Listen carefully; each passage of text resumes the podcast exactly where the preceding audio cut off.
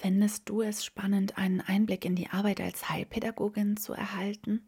In dieser Podcast-Folge nehme ich dich mit in einen Arbeitstag als Heilpädagogin. Ich berichte anonym von Kindern und Jugendlichen, was wir in der Therapie machen und welche Methoden für mich aktuell von Bedeutung sind.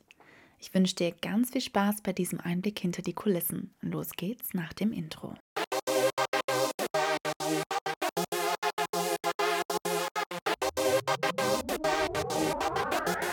Wissen und Inspiration für das Sozialwesen. Viel Spaß mit dem Podcast.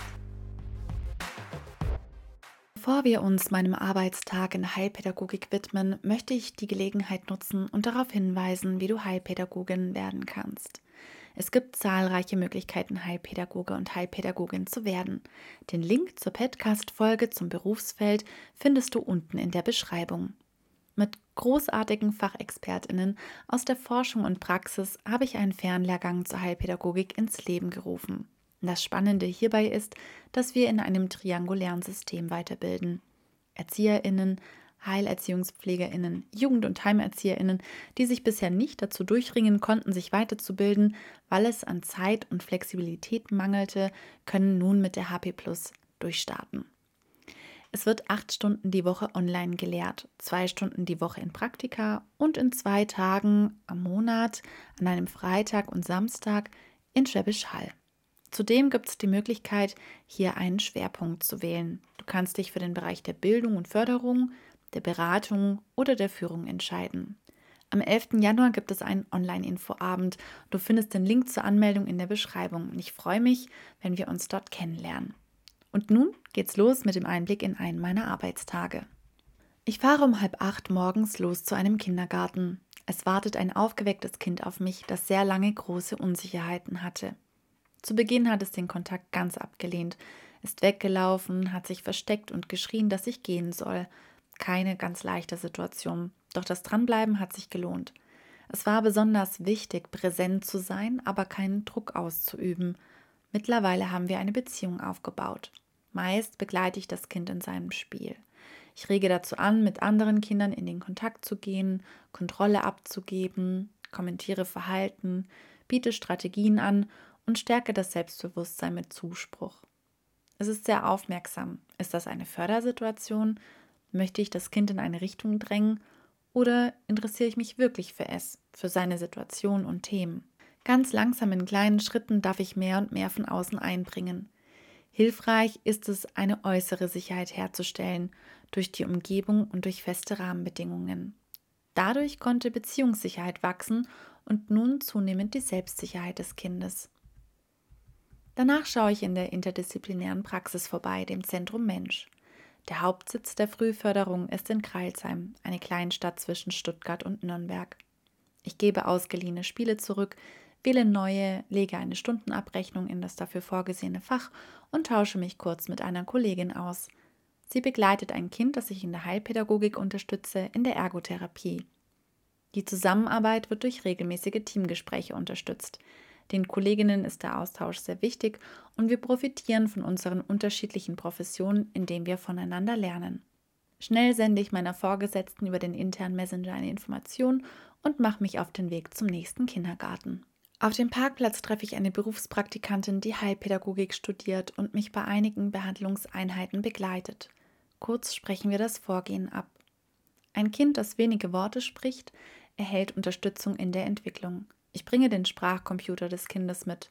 Diesen hatte ich ausgeliehen, um neue Lieder mit Gebärden zu integrieren und ein 10-Minuten-Programm zum Nachsprechen von Wortschatz einzubetten.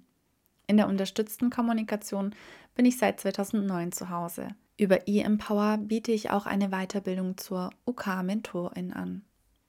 Kommunikation ist für mich nach wie vor die Basis zu jeglicher Entwicklung. Wachsen kommunikative Fähigkeiten, wächst die Motivation, die Kognition sowie die gesamte Persönlichkeit. Wir gehen mit dem Kind in einen separaten Raum. Die Konzentration wird durch ein einfaches Tischspiel gefördert. Dieses spielen wir jedoch auf dem Boden. Ich habe einen Spielteppich mitgebracht, weil das Kind am liebsten auf dem Boden sitzt. Gemeinsam schauen wir die Neuerungen auf dem Sprachcomputer an. Schnell findet das Kind die Inhalte wieder und schaut sich fasziniert ein Video an. Die Praktikantin und ich regen dazu an, mitzumachen, singen und gebärden mit. Mittagspause. Ich fahre zum Supermarkt, kaufe ein paar Kleinigkeiten ein, chatte mit den Eltern eines jungen Menschen, den ich begleite, und trinke einen Kaffee. Gestärkt treffe ich bei einer Familie zu Hause ein. Auch dieses Kind erhält vor allem Unterstützung im Aufbau der Sprache. Gemeinsam spielen wir mit Figuren und Bildkarten. Das Kind wählt die Situation. Heute wird eingekauft. Ich gebe Pseudodialoge vor. Immer wieder spielen wir denselben Ablauf.